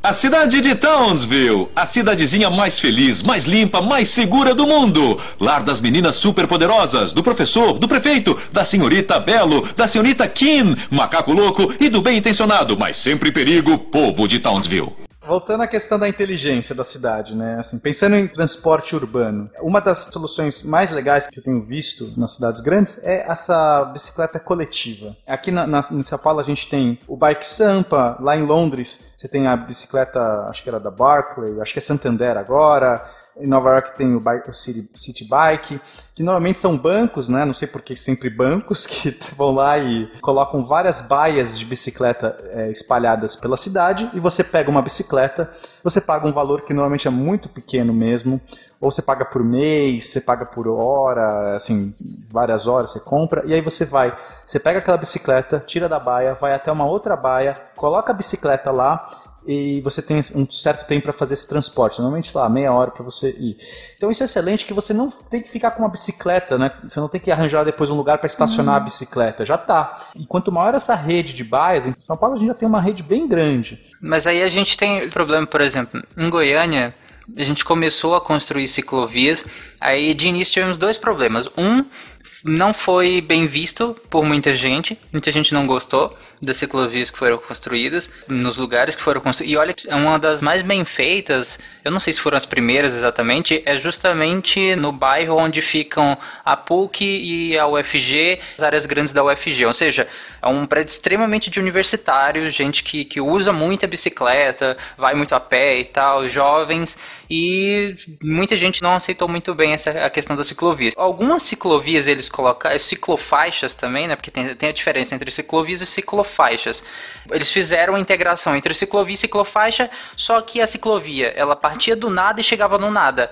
e, e, mu e muitas vezes para você essa integração entre a ciclovia e a ciclofaixa, ela passava por um lugar que era de muito intenso tráfego. Então, tipo, você tinha que parar a sua bicicleta e ficar esperando um tempão até os carros todos para você passar pro outro lado. Então, assim, dificultava muito o acesso. E como era muito restrito, se partir do nada chegava no nada, então meio que, tipo, você meio que andava na ciclovia porque era legal mas não tinha um, uma eficiência de fato. Era muito melhor você cortar por algumas ruas paralelas e adjacentes a essa do que pegar a ciclovia de fato. Então tem que ter uma inteligência de tráfego para fazer essa ciclovia também. É, e falando de inteligência de tráfego, saindo um pouco das bicicletas, ciclovias, que muita gente pode realmente ir para essa solução, mas ainda tem muita gente que isso não seria a solução. A solução do próprio tráfego pode usar a tecnologia inteligente, principalmente semáforos que se adaptam conforme a demanda do trânsito sensores que identificam qualquer problema Um acidente, né? Já avisa Isso. a ambulância, exatamente. É o que a gente Já. chama, eu não sei se todo lugar chama, de onda verde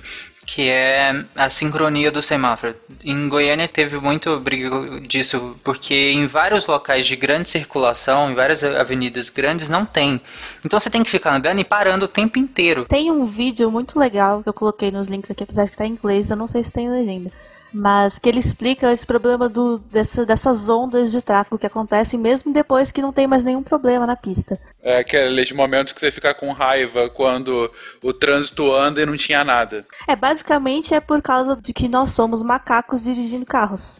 Porque o ser humano ele se distrai, ele demora em tempo de reação. Tipo, se uma pessoa breca, a outra demora um pouco mais para brecar, a outra demora um pouco mais. Aí a primeira pessoa sai, a segunda ela não sai junto, ela espera. Ah, ela saiu, agora eu vou sair também. Então cria essa é, onda. Só, de... só, não ofende os macacos, tá?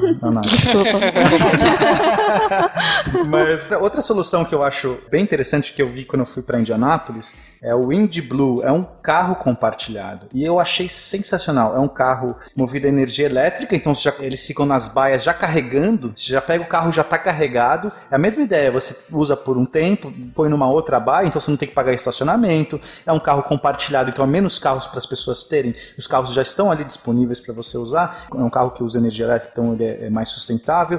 Cara, que ideia incrível. Com certeza seria uma ótima ideia para a gente ter aqui em São Paulo, em cidades grandes. O próprio Uber, hoje, ele é compartilhado. A ideia de que tu vai de um ponto ao outro e no caminho tu pode vir a pegar outras pessoas pessoas, ele já vai com Exato, isso. É muito inteligente isso. É, você tem a opção de pegar o Uber compartilhado, é muito bom. Eu já É peguei mais uma barato e divertido, gente. A Juba já encontrou um youtuber que fala de, de pornografia, é um negócio bem, bem louco pegar isso.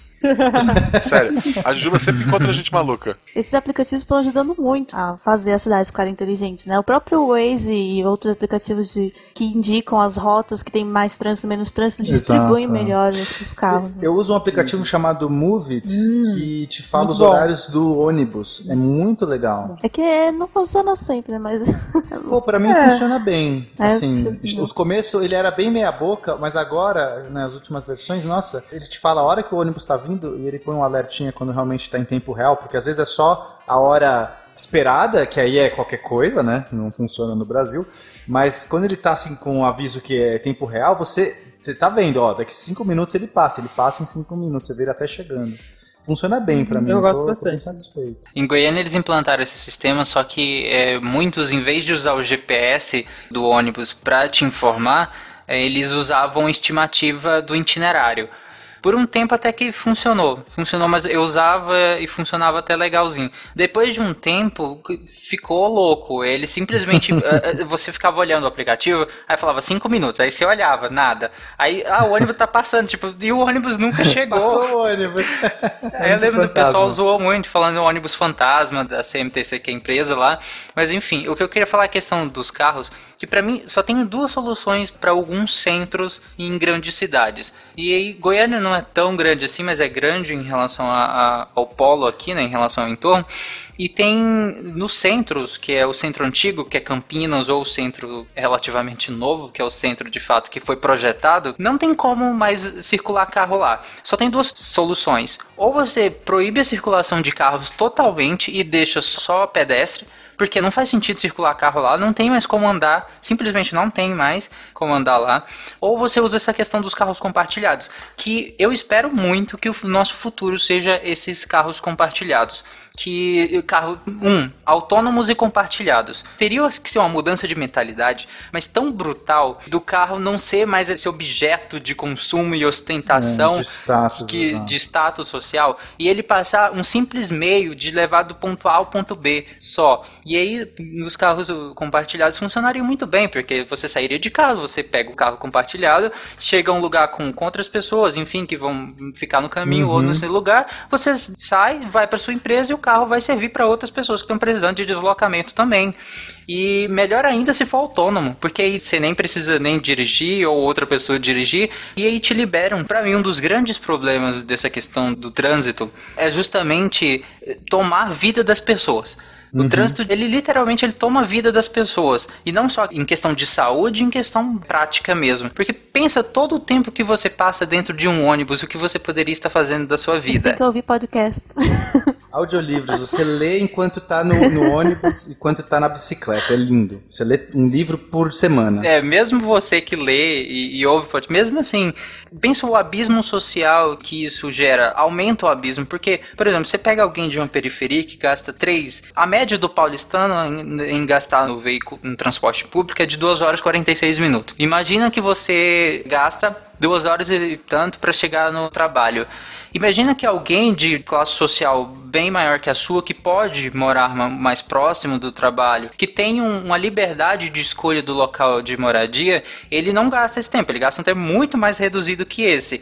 E ele pode investir esse tempo em qualificação, ele pode investir esse tempo em educação, ele pode investir esse tempo em lazer, em mais tempo com a família. Pensa tudo que você está perdendo porque você simplesmente mora muito longe e não tem um sistema de transporte público que dê conta. E aí você pensa, ah, mas com carro. Cara, com carro a média do paulistano é 2 horas e 52. É pior do que o transporte É público. ridículo. Não, é ridículo. Então, e além da questão prática que falei agora, tem a questão de saúde. Cara, o trânsito estressa pra caramba. As pessoas não levam isso em consideração. Sempre pensam em questão de acidentes, né? Porque realmente é uma questão bem grande o acidente, principalmente de motos, no trânsito de São Paulo e Rio de Janeiro, principalmente. Mas é, pensa na questão do estresse. Estresse crônico é um dos fatores de risco para várias doenças que provavelmente você vai morrer de uma delas. Que legal você falar isso, Tati. É por isso que pedalar também ajuda a tirar o estresse, né? Você movimenta o corpo, enfim. Mas pra- falando do futuro, o meu sonho é ter aquelas esteiras do Asimov. Pra quem já leu os livros do Asimov, as pessoas no futuro né, dele, elas se locomoveriam por umas esteiras rolantes. Aí também tem no Oli. Tem no Oli também? e elas têm velocidades diferentes. Tipo, imagina uma esteira mais lenta, depois uma do lado mais rápida, uma outra mais rápida, uma outra mais rápida, e a última é tipo um trem mesmo que anda. Então as pessoas, elas passariam de uma esteira para outra de acordo. É aquela coisa, eu quero para uma, uma pista mais expressa, então eu vou passando por uma esteira. E, cara, é realmente um sistema muito, muito animal, assim, de, de se locomover, né? Não tem carros, você vai pelas esteiras. Eu realmente sonho com o dia que a gente comece a, implementar esse tipo de, de solução. Imagino que vai ser até eficiente, né? Você manter uma esteira sempre em movimento, não. Uma coisa que deve gastar muita energia. Eu não enfim. sonho nada menos do que com o teletransporte. É. a, a esteira tu pode usar hamsters, né? Não tem um esquema é sustentável.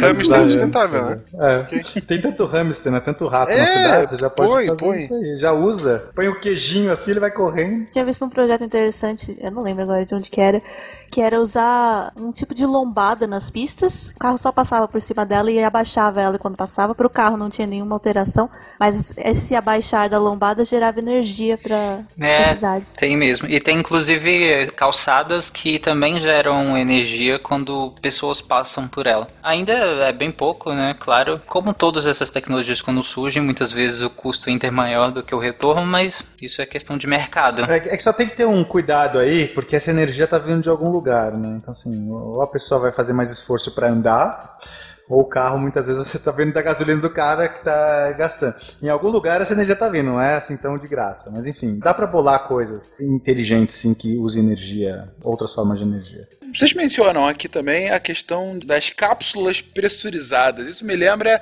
filmes antigos que mostram redações de jornal em que o correio interno eram por cápsulas. Estão comentando que isso pode acontecer com pessoas? Eu, eu não, é o Elon Musk que tá falando. É, é o, o Elon Musk. Então você qual já... o padrão, qual o tamanho dessa cápsula? Eu gostaria de participar do projeto. Não, não, gente, calma, calma, calma. Não é isso, não é isso. O Hyperloop, que é esse projeto do Elon Musk, não é nem dele, mas enfim, ele que está é, trazendo. Nem é nem para soluções assim dentro de cidades, é entre cidades, né? Apesar que dá para implementar uma versão menor. São túneis com vácuo, não com vácuo perfeito, é com baixa pressão. E aí você tem um trenzinho lá dentro, o ah, trem está pressurizado. Tá. Entendeu? O cidadão ah, vai dentro de um poxa, trem. É melhor. simplesmente um trem que quase que flutua, porque ele usa. Ele não vai ter atrito com o ar para andar, então ele consegue andar 1.200 km por hora é muito rápido e você despressurizar um túnel desse, a energia é muito pequena, mais do que se paga para você fazer essa solução. Ele está querendo fazer um desse lá na Califórnia, se não me engano, ligando várias cidades e dá para você fazer depois um, uma versão menorzinha desse para, por exemplo, cidade de São Paulo também. É aquela busca por atrito mínimo, né? Daquelas, desses veículos de alta velocidade, a busca sempre é o menor atrito, aliando com a maior segurança possível, né?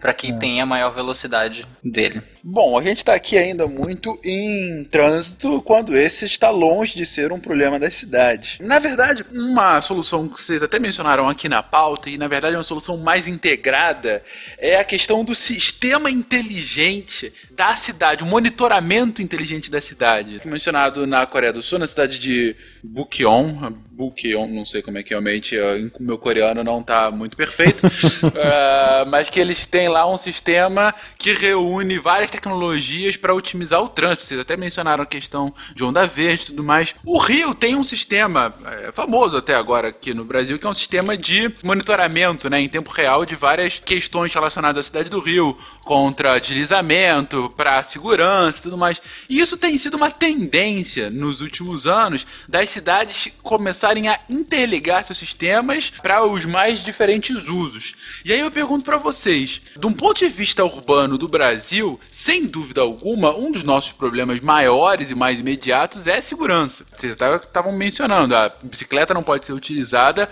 por conta de limites naturais, até de ah, eu não me sinto seguro pedalando em tal hora, sozinho e tudo mais. Vocês conseguem ver esses sistemas como uma solução potencial para o aumento da segurança, diminuição da insegurança? Ah, com certeza. O uso de sensores, não só para o trânsito, mas aliado também, porque afinal os sensores eles não vão captar só uma coisa, né? Então na central de comando eles podem manipular várias áreas. E uma delas é a segurança pública, né? E aí, tanto com câmeras espalhadas ao longo da cidade, ainda precisam muito do componente humano que falha apesar de já ter vários softwares, várias tecnologias de identificação facial, entre outras coisas, mas os sensores eu acho interessante porque eles captam de quase tudo, desde som ambiente, desde variação da umidade do ar também para contribuir com dados de tráfego ou de, de informações mesmo para quem queira planejar viagens e etc. Então é bem interessante. Tem até um projeto na China de. que Você falou de reconhecimento facial, né? Na China? De reconhecimento facial. Não, né? pois é, realmente. Esperava mais de você, Natália. É, não, mas é pra usar em ônibus e é como se fosse seu passe é a sua cara. Então você entra no ônibus e já sabe que você tem autorização pra usar aquele ônibus. Ou te cobra. E que provavelmente isso também vai ser utilizado para segurança pública, né? Sim. A desculpa é o olho, ele sabe onde tu tá. Mas esse é um ponto que eu queria levantar, porque por um lado, de fato, essa quantidade absurda de dados gerados vai facilitar a vida em diversos sentidos, vai aumentar a sua qualidade de vida.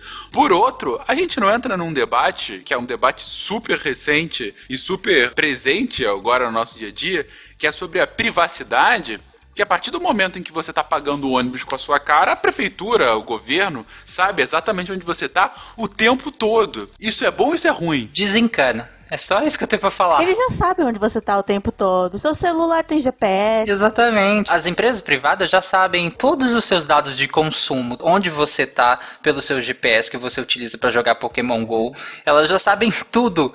Então, vê, só vai ser só mais uma coisa. Eu vejo esse debate muitas vezes da privacidade, ele é muito estriônico, muitas vezes, desse, de resguardar essa privacidade que a gente nem tem mais. É, mas essa generalização também, às vezes, é complicado. A gente acaba se tornando passivo. Assim, ah, já que é assim, dane-se, daqui a pouco acabou. Assim, eu tenho um pouco de receio com isso, Fencas. Pena, só, só, só deixar claro que o Tarek já falou que a gente tem que ser subserviente ao grande irmão. Foi isso que eu entendi da frase Não, dele. Tem, tem, tem. Foi isso, foi Aceita isso. dói menos, Foi gente. isso que o Aceita, Tarek disse. aceita. Exatamente. O debate tem que ser mais sério no sentido de que a gente tem que viabilizar essa privacidade, porque muitas vezes o debate cai para uma privacidade que a gente já não tem há muito tempo. Essa das ruas mesmo. É, mas aí não é- isso não é um bom argumento. Não, hoje em dia o que, que existe para ter essa privacidade? Os dados, eles são usados pelo sistema, o sistema é automático, então ninguém tem é acesso a esses dados, entendeu? O sistema é seu amigo. O, o sistema reconhece a sua cara, ele não grava esses dados de forma que alguém possa ler, teoricamente. Teoricamente. Ah. Ou pelo menos é encriptado de uma forma que só você poderia autorizar alguém a ler. Mas acho que essa discussão vale um cast, hein, Fencas? De verdade. Anota aí, Tarek. Vale sim. Segurança de informação e privacidade. É um negócio que, enfim, a- os Estados Unidos está tendo um mega debate agora por conta disso. Sim, por causa dos e-mails É, lá, né? Exatamente. Foi uma das coisas, não digo que foi a única coisa, mas foi uma das coisas que ajudou a definir a eleição. né? A cidade de Townsville, a cidadezinha mais feliz, mais limpa, mais segura do mundo. Lar das meninas superpoderosas, do professor, do prefeito, da senhorita Belo, da senhorita Kim, macaco louco e do bem intencionado, mas sempre perigo, povo de Townsville. Sabe uma tecnologia, por exemplo, câmeras dentro do metrô? Tem um dado que fala, segundo a Reuters, né, que fala que 6 em cada 10 mulheres já foram assediadas em transporte público da América Latina. Eu não sei se contou o Brasil, porque Eu acho que é no- 10 em cada 10. É, exatamente. Pela, pela minha bolha, eu tô deixando claro que é pela minha bolha, esse dado subiria para uns 9 em 10, no mínimo. E Porque é, é uma coisa absurda. Que é um fruto, e aí eu não vou colocar aqui um fruto da nossa cultura machista, mas é um também um dos frutos da péssima qualidade dos transportes públicos, que são cheios demais, com pouco monitoramento. E que um dos jeitos que a tecnologia da informação e as cidades inteligentes ajudariam muito com o monitoramento mais preciso disso. Além do, do monitoramento mais preciso, tem um, um sistema que está sendo implantado em Brasília, que não é necessariamente nesse caso, mas que pode derivar para esse caso, que são botões de emergência. O foco, até agora, são mulheres vítimas de violência doméstica, que elas teriam um aplicativo no celular que teria um botão de emergência. Aí quando ela aciona, ela como se ela passasse na frente na lista de ocorrências que chega para as viaturas que estão na rua, né? Então, na hora que ela aciona o botão de emergência, a viatura que está mais próxima vai ser direcionada para a residência dela. Ela vai passar na frente de outras possíveis ocorrências, que é uma coisa muito legal que está sendo implantada. A última vez que eu vi, ela, ela iria começar os testes agora no final do ano em Brasília. Então, é uma coisa que pode ser estendida para outras situações também, né? Para outras situações do dia a dia também. Além disso, dessa situação que é horrível também. Tem um site legal chamado Onde Fui Roubado. que Você tem várias cidades do Brasil que você coloca lá se você já foi roubado, você coloca lá onde foi, se foi a mão armada, se foi furto, e no mapa mostra todos os pontos, você abre o mapa, se você quer, você tem um ataque de coração. Você, meu Deus, não há lugar seguro nessa cidade. Mas é legal como não só para os cidadãos, mas também como informação para a própria polícia, a prefeitura se planejarem. A linha amarela de metrô em São Paulo tá com um paliativo para isso. Agora cada vagão tem uma cor e aí naquelas TVzinhas que ficam na plataforma, geralmente com propagandas e notícias, aparece a lotação de cada vagão do próximo trem que tá vindo. Então você consegue ver, ah, tipo, o vagão da ponta tá mais vazio. Hoje mesmo fiz isso. O vagão da ponta tava bem mais vazio que os outros. Eu andei Que um pouco legal. mais na plataforma e vim. E mais esse tranquilo. metrô já é conectado. Os vagões já são conectados. É. E no Rio tem um paliativo um pouco mais rudimentar do que esse.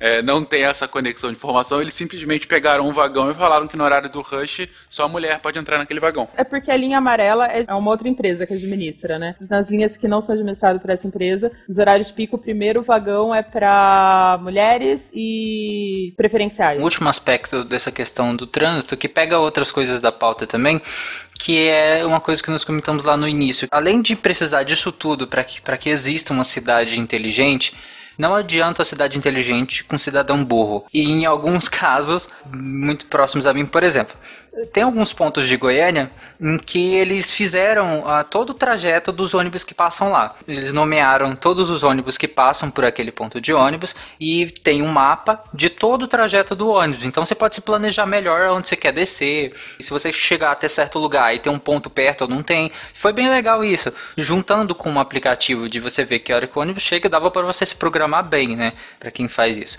Só que aí, várias pessoas, sabe em ponto de ônibus que as pessoas vão lá e colam cartazes? De festa, de não sei o que, do whatever porcaria que eles acham de colar, as pessoas encheram esse lugar de cartazes e não tinham como ver mais a rota dos ônibus.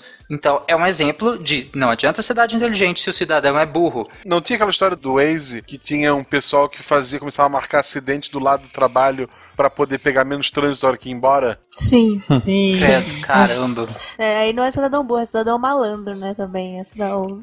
né, também aí não adianta, entendeu? Outra situação que aconteceu em Goiânia também é a questão da, da coleta seletiva.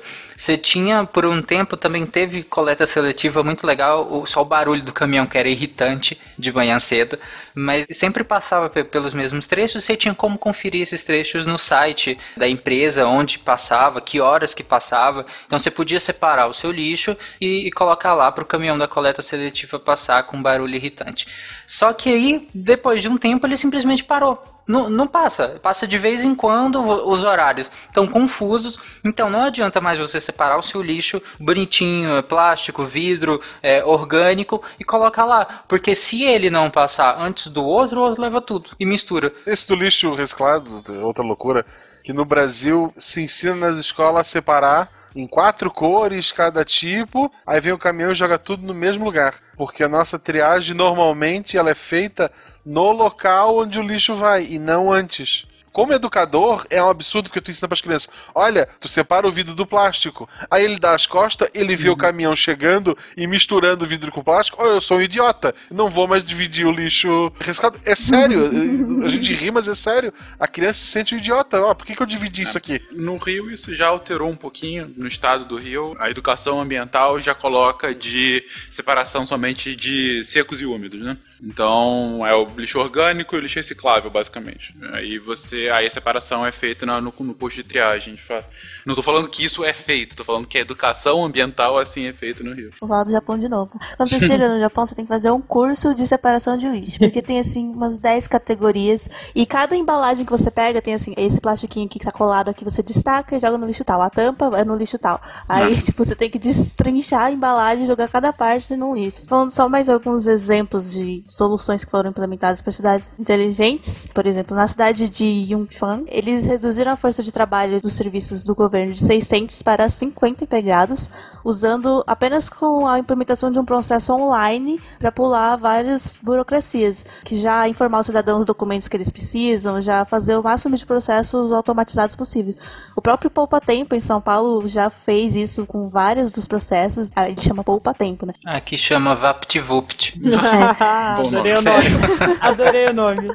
E, o- e o salário. Então esse é o tipo de coisa que é fácil implementar, não é caro e diminui a necessidade de mão de obra também. Outras cidades já estão implementando, nesse caso, não a solução, mas meios de monitorar a felicidade e qualidade de vida dos cidadãos, né? Pra assim poder, poder implementar soluções ideais. Monitorar a felicidade, desculpa. É, que essa Aí a gente tá palavra, né? entrando no mundo do Aldous Huxley, né? É o Admirável Mundo Novo. A próxima coisa é entregar o soma diário pras pessoas. É, mas assim, dizer ah, o que você gostaria de melhorar aqui, você gosta de passar nessa área, você se sente bem, você se sente seguro. E outra coisa importante, não só a praticidade de viver na cidade é importante, mas essa questão da felicidade é importante. Assim, as pessoas precisam ter opções de entretenimento. É a cidade para as pessoas, né? As pessoas precisam tomar a cidade para si. E aí a tecnologia pode ajudar muito nisso. Desde influenciando decisões do governo com aplicativos, vários, como eu citei, daquele de Goiânia, mas várias cidades trabalham com Barcelona tem muito isso também, que vários aplicativos que os cidadãos votam coisas, propõem coisas e eles analisam, claro, e, e podem fazer ou não. E várias dessas coisas justamente essa tomada de espaços públicos para si, sabe? Que é um dos problemas que nós discutimos aqui é da segurança pública. Não se resolve só com repressão, nem só com monitoramento. As pessoas na rua pode resolver muito o problema da segurança pública. As pessoas na rua, eu quero dizer, as pessoas se apropriando do espaço público dá menos margem para ações violentas, no caso. Porque muitas vezes, por causa da violência, que é um ciclo, né? Por causa da violência, as pessoas se fecham. Se fecham e quem pode pagar em condomínios fechados, quem não pode acaba se, se restringindo atividades sociais. E a rua, que era onde essas pessoas deveriam ficar, o lugar público, ele fica esmo. E sendo assim, se torna um lugar que está aberto à De violência. atividades criminosas, a gente sabe, né? Exatamente, atividades Um criminosas. depoimento muito comum, o pessoal critica pra caramba Pokémon GO, etc e tal. Mas agora ele deu uma diminuída, tá? Mas quando saiu, era de gente dizendo, ah, a pracinha da minha cidade vivia lá com aquelas pessoas alternativas fazendo coisas alternativas.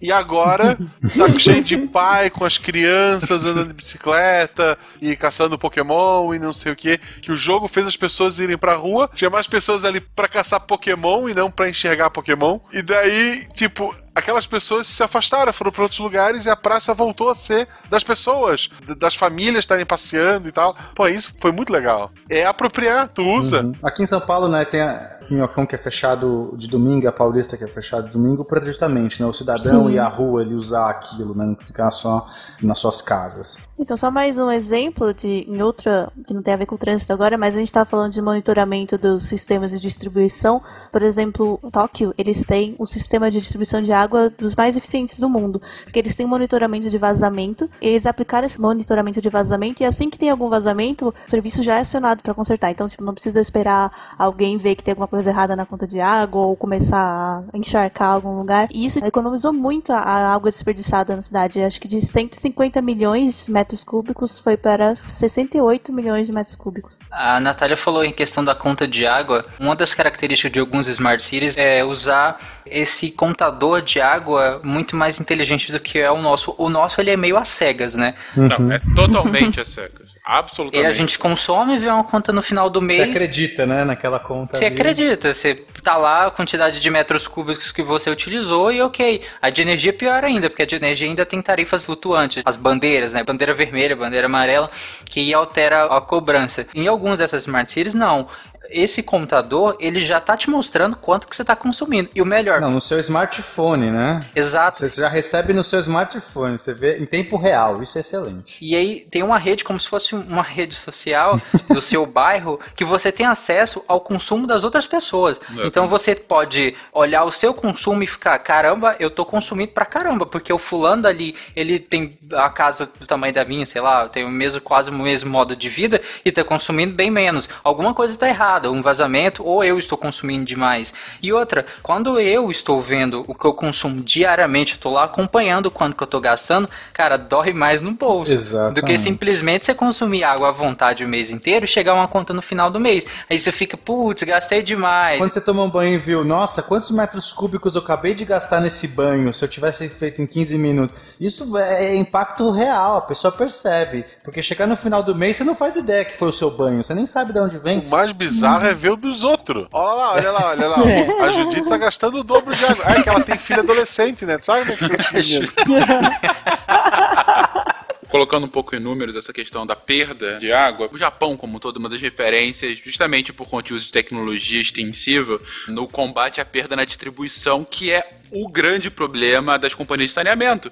Vocês têm que lembrar que uma companhia de saneamento é uma empresa. Então vamos imaginar que a companhia de saneamento é uma padaria. O padeiro vai, pega a massa, prepara, pega o trigo, tudo mais, mistura, faz o pão, a massa, coloca no forno e tudo mais. Aí vai lá e faz 10 pãezinhos. O índice de perda na distribuição do Brasil hoje é de 40%. 37, quase 40%. Então é, o cara pega o pãozinho, tá lá pronto, assim que ele vai colocar para vender, ele vai e joga no lixo quatro pães. Não dá para ele ser economicamente viável por conta disso, porque ele tratou tudo, mas e ele perdeu, perdeu porque ele não tem controle. É uma água que estava perfeita para o consumo, já tinha todo o tratamento químico, todo o tratamento biológico, gastou energia para chegar lá e se perdeu por conta de vazamento vazamento não detectado. Não é um bom exemplo porque esse padeiro vai soprar esse pão e botar na. Vocês Ah, sabem. certeza. Cinco segundos. 5 segundos, né? A velha regra. Mas o ponto do Brasil é que hoje a gente tem um índice de perda na distribuição de 40%. O índice japonês é de 8%. O índice esperado é mais ou menos de 20%. A gente está o dobro do que é uma média aceitável. É 16 a 20 mais ou menos. Isso é um absurdo tão grande, justamente porque, como disse o Tarek, é no achismo. Eu acho que a gente está perdendo água. E como é que eles fazem isso? Sabe como é que é feito o controle de água na média das companhias de saneamento do Brasil, do mundo, na verdade, quando você não tem tecnologia? É basicamente nós tratamos tantos metros cúbicos. E agora eu estou faturando aqui tantos metros cúbicos. Qual é a diferença? Ou seja, é gato que não é colocado, é perda na distribuição. E eu não sei onde. Tá se perdendo. Onde? Não sei, em algum lugar. Então, assim, aí você vê como a tecnologia de fato ajuda a solucionar esse problema. É que nem a Natália falou, com próprios sensores ao longo da tubulação, que, gente, é uma coisa simples, estamos em 2016. Se a gente não consegue colocar sensor ao longo da tubulação, por favor, né? Volta. Volta pra, pra 1500. Volta pra Eu, eu torço pelo dia que o IDH das cidades conte o número de Pokestop. claro, faz sentido. Ou por que não, né? Thank you.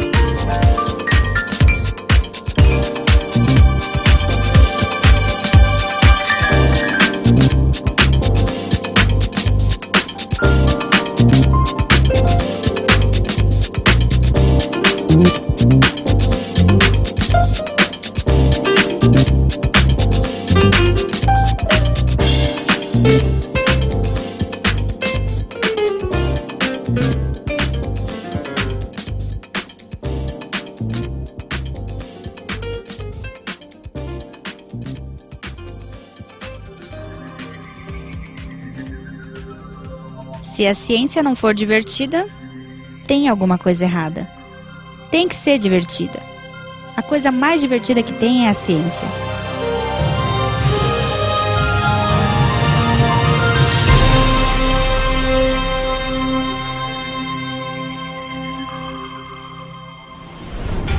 Este programa foi editado por Tapcast. Edições e Produções de Podcast.